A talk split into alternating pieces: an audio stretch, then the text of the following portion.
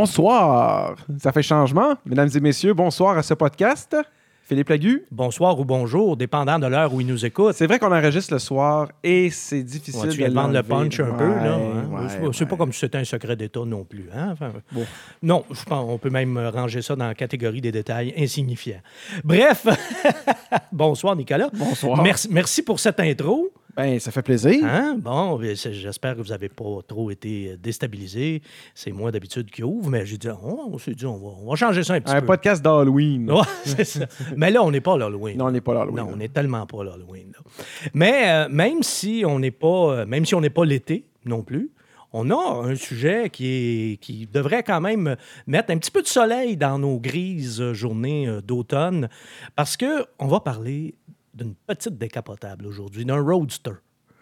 Et on a déjà fait le podcast ici même sur euh, la MX5. En fait, on en a fait deux. Ouais, on en a fait un l'année passée sur la MX5, la nouvelle génération, et on en a fait un cette année sur la RF, Oui. qui est l'espèce de version euh, Targa de la MX5. Mais là, aujourd'hui, on va parler du clone de la MX5, parce que la MX5 de Mazda, et là, s'il y en a des gens qui disent de quoi il parle, MX5, c'est quoi ça? Miata.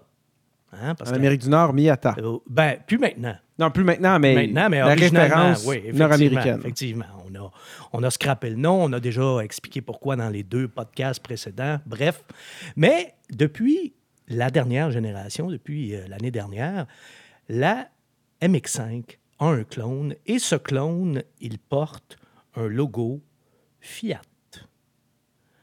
On a maintenant, en fait, Fiat a recréé, a ressuscité la Fiat 124 Spider, qui est un de ses modèles célèbres, et euh, on a décidé d'en faire, euh, de faire ce projet-là en collaboration avec Mazda, ce qui est une très bonne idée. Ben écoute, si tu veux remettre un roadster sur la route, pourquoi ne pas y aller avec le roadster le plus apprécié au monde en ce moment, à l'heure actuelle? et le plus vendu de l'histoire. Et le plus. Ben, tu vois, je te laisse le dire parce qu'avant d'avancer des choses. Oui, oui, mais t'as absolument Mais raison. non, mais tu sais, tant qu'à faire un roadster, pourquoi pas faire le meilleur? Oui, puis bon, on a quand même une économie des deux côtés aussi. Tu sais, euh, du côté de, de- de Fiat, on sauve quand même beaucoup d'argent. Là. On sauve tout. Ça euh, fait plus de volume pour euh, Mazda aussi. puis on sauve beaucoup d'argent pour le développement d'une Ben oui, ben oui, c'est une voiture tout, qui tout. leur coûte pratiquement rien. Là. Ben oui, mais on met quand même un moteur Fiat dans la 124. Et vous allez voir, parce qu'on va aussi faire un podcast sur la Fiat 124 Spider, sur l'essai routier. Mais là, pour commencer, pour ce podcast, je veux vous faire d'abord, comme on le fait toujours d'ailleurs, euh, comme on le fait souvent, en tout cas dans nos podcasts, je veux d'abord vous faire l'historique du modèle. Parce que la Fiat 124, c'est un, mod- c'est un modèle important dans l'histoire de Fiat. Et euh, j'aimerais ça qu'on qu'on regarde ça euh, ensemble. Puis c'est un modèle important dans l'histoire de Fiat, mais il ne faut pas oublier une chose aussi, c'est que euh, tous les petits roadsters européens des années 60 ont servi d'inspiration à la, à la MX5. Alors, je parle de la Fiat 124 Spider, de l'Alfa Romeo Spider aussi, deux italiennes, mais les roadsters anglais aussi, comme la Lotus Elan, les MG, les Triumph. Sans ces voitures-là, La MX5 n'existe pas. n'existe pas. Carrément, c'est vraiment ces voitures-là qui ont servi d'inspiration à la MX5. Puis bon, il faut le dire, Mazda a amélioré le concept parce que ces petits roadsters-là avaient tous un point en commun, qu'ils soient italiens, français ou britanniques. Mais les Japonais sont forts pour perfectionner des bonnes idées. Oui, effectivement, parce que ces petits roadsters européens-là, quand on les regardait trop longtemps, ils brisaient. C'était fragile comme du verre. euh, C'était des voitures euh, qui faisaient de vous, règle générale, le meilleur ami de votre mécanicien. Et tu- dans le fond, tu t'achetais un AB. Ouais, quasiment. oui, oui. Si t'étais un, Un gars set qui de aimait... mécano pour adultes. Si t'étais quelqu'un qui aimait faire de la mécanique, effectivement. Mais pour quelqu'un comme, comme moi, j'aurais assurément été un mauvais client. Bon, ben j'ai bien hâte d'entendre l'histoire de la Fiat 124.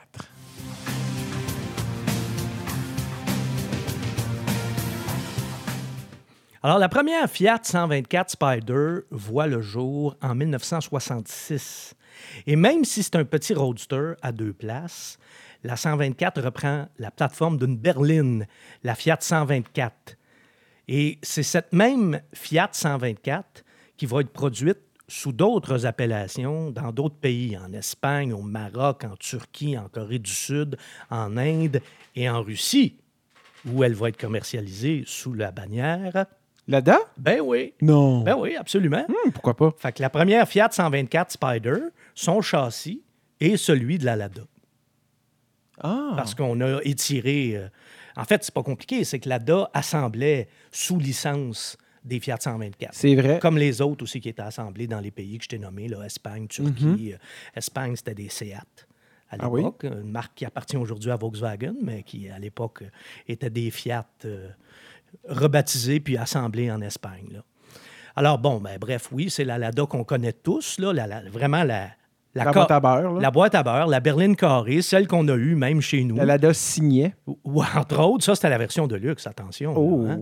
Mais bon, c'est celle-là qu'on peut encore voir là, quand on va à Cuba et qui a été vendue chez nous aussi au début euh, des années 80. Alors, bref, la l'ADA en question est une Fiat 124 qui date de 1966.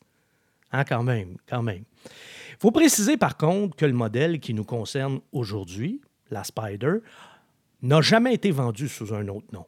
Autrement dit, Nicolas, il n'y a jamais eu de l'ADA décapotable. Je tiens à le préciser quand même. OK. hein. Ça sauve un peu l'honneur. Alors, la 124 se décline à l'époque, au moment de sa sortie, en quatre configurations. Il y a une berline, il y a une familiale, il y a un coupé et une décapotable, la Sport Spider. Puis on va l'appeler comme ça parce que c'est la différence entre celle d'aujourd'hui, qui s'appelle juste Spider, alors que l'ancienne, on la désigne sous le nom Sport Spider. Alors, on va les démêler comme ça. Et les quatre, euh, les quatre configurations, la berline, la familiale, le coupé, la décapotable, se partagent le même châssis, sauf qu'on le raccourcit pour le coupé et pour la Spider. Puis comme ce sont des versions un petit peu plus sportives, ben, elles ont un moteur plus puissant, qui est un 4 cylindres à l'époque de 1,5 litres à double arbracam en tête. Oh, c'est intéressant, ça. Oui, oui, quand Pour même. l'époque, là. En 1966, Uh-huh. c'était une mécanique qui était quand même sophistiquée, on peut dire ça comme ça, et d'une puissance de 90 chevaux. Ce qui, encore là, replace-toi en 1966, C'est du chevaux, là. le poids de l'auto. ben, regarde, ça semble dérisoire là, aujourd'hui, mais il ne faut pas oublier que ces voitures-là étaient très légères. Pourquoi? Parce qu'elles n'étaient pas munies de toutes les commodités des voitures d'aujourd'hui, ni de leurs accessoires de sécurité. Alors, le luxe puis les accessoires de sécurité, je veux dire, ça, ça alourdit une voiture. Là. Parce qu'à ses débuts, la Spider pesait même pas 1000 kilos. Elle en pesait 950. Wow. Ben, remarque que la première génération de Mazda MX5, quand on l'appelait Miata à l'origine, on était autour de ça aussi. Mais encore là, la, toute, première euh, Miata en 1989, il n'y avait pas euh, tous les accessoires dessus non plus. Là. Ça, ça s'est ajouté au fil des années. Encore une fois, les accessoires de sécurité obligatoires, plus les, accessoires de luxe, parce que, bon, on l'a un petit peu embourgeoisé aussi. Mais bon, on va lâcher euh, la Mazda un petit peu parce qu'aujourd'hui, il est question de la Fiat. Et à l'époque, le design de la Sport Spider est jugé, va être jugé comme un peu trop euh, conservateur pour l'époque. Pourtant, pourtant, cette sobriété euh, va en même temps lui permettre de vieillir en beauté. Parce que la, la 124 Sport Spider va demeurer pratiquement inchangée pendant 20 ans, jusqu'à la fin de sa vie, en 1985, sa première vie, je le précise. Il faut dire aussi que la Sport Spider n'a pas été dessinée par un pied de céleri. hein. Quand même, elle n'a pas été dessinée par n'importe qui. Toutes les 124 ont été dessinées à l'interne, chez Fiat, par le Centro Stile, le bureau de design de Fiat, sauf la Spider, qui est une création du célèbre studio Pininfarina. Et pour la petite histoire, c'est un Américain, Tom Jarda, qui travaille pour Pininfarina à l'époque et qui est chargé de dessiner la, la Sport Spider. Et là, j'ouvre une parenthèse. Tom Jarda, si ça ne te dit rien, c'est aussi celui qui a dessiné la De Tomaso Pantera. Oh! Ah, ça, ça dit quelque Ben oui. chose, hein? Voilà. Et on peut dire d'ailleurs que la Pantera, c'est pas mal son chef-d'œuvre. Et je tiens à préciser, puis ça, c'est une petite anecdote intéressante aussi, il faut dire que la pomme n'est pas tombée loin de l'arbre parce que Tom Jarda est lui-même un fils de designer. C'est son père qui a dessiné la Lincoln Zephyr 1937, qui est aujourd'hui considérée comme une des plus belles Lincoln. C'est vraiment un, classique, au sens propre du terme.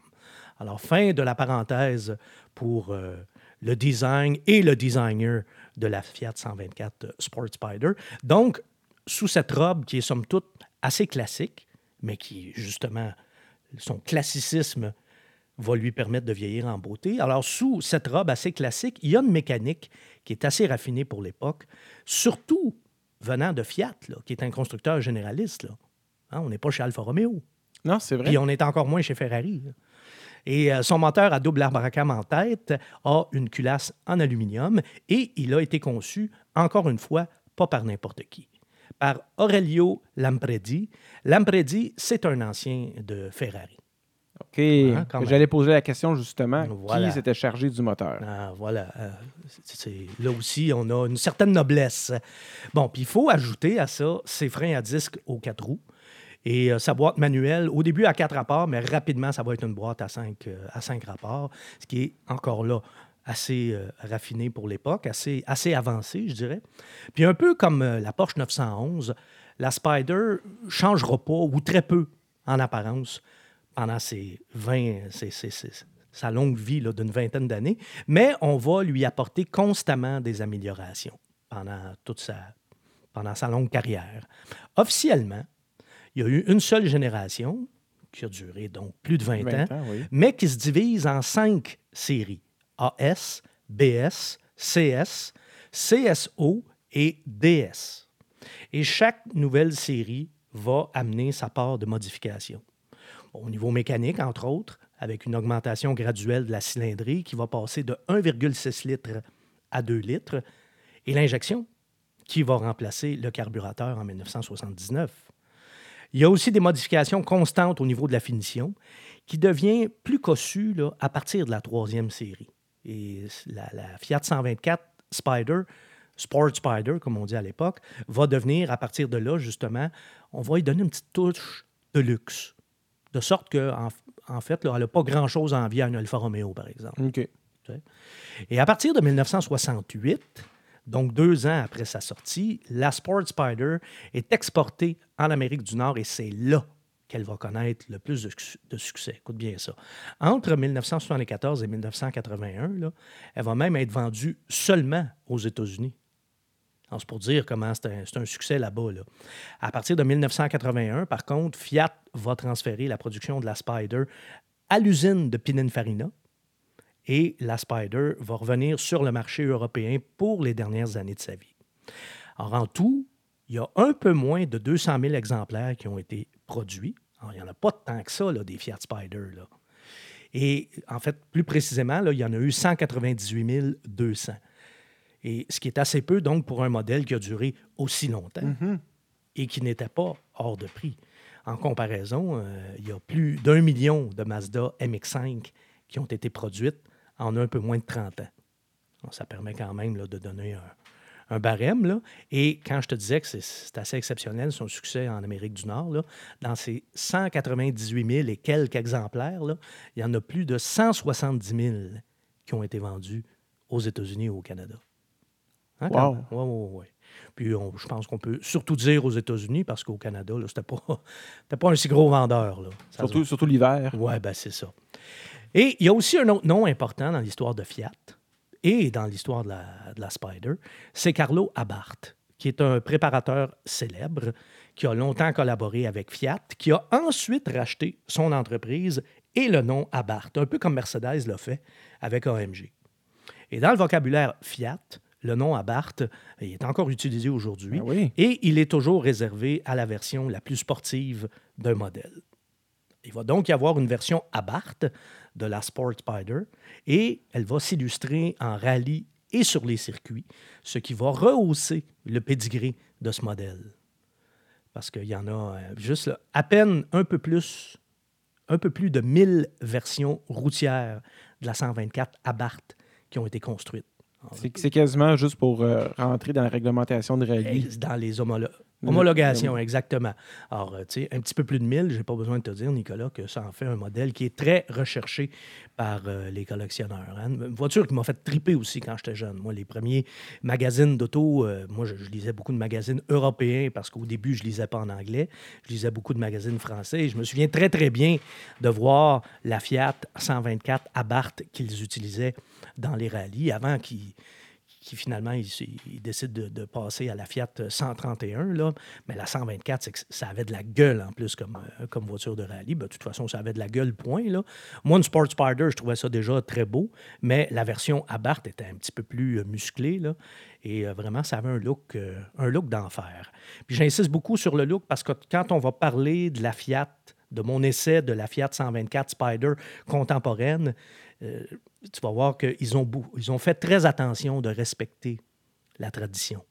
Ça, moi, ça, ça, moi, c'est une corde très, très, très, très sensible. Puis d'ailleurs, c'est ce qui m'amène aussi à vous parler de la résurrection de la Spider et de sa version Abarth. Mais ça, on va se garder ça pour un autre podcast. Là-dessus, je vous dis bonjour, bonsoir. Je vous dis merci, hein, toujours. Merci à nos fidèles qui, euh, qui nous suivent et à ceux qui s'ajoutent, parce qu'on le voit, il y a une progression dans nos podcasts aussi. Ça commence à, à être très, très, très intéressant. Ah oui, on m'arrête dans la rue. Wow! Là, le, Tellement pas. Le nez vient de t'allonger. Hein. On ne l'a pas vu à radio, une chance, là, mais quand même. Alors, je vous dis un, énorme merci et restez avec nous parce qu'on va aussi vous faire euh, un compte-rendu détaillé de l'essai routier de la Fiat 124 Spider 2018. Salut Phil. Salut Nicolas.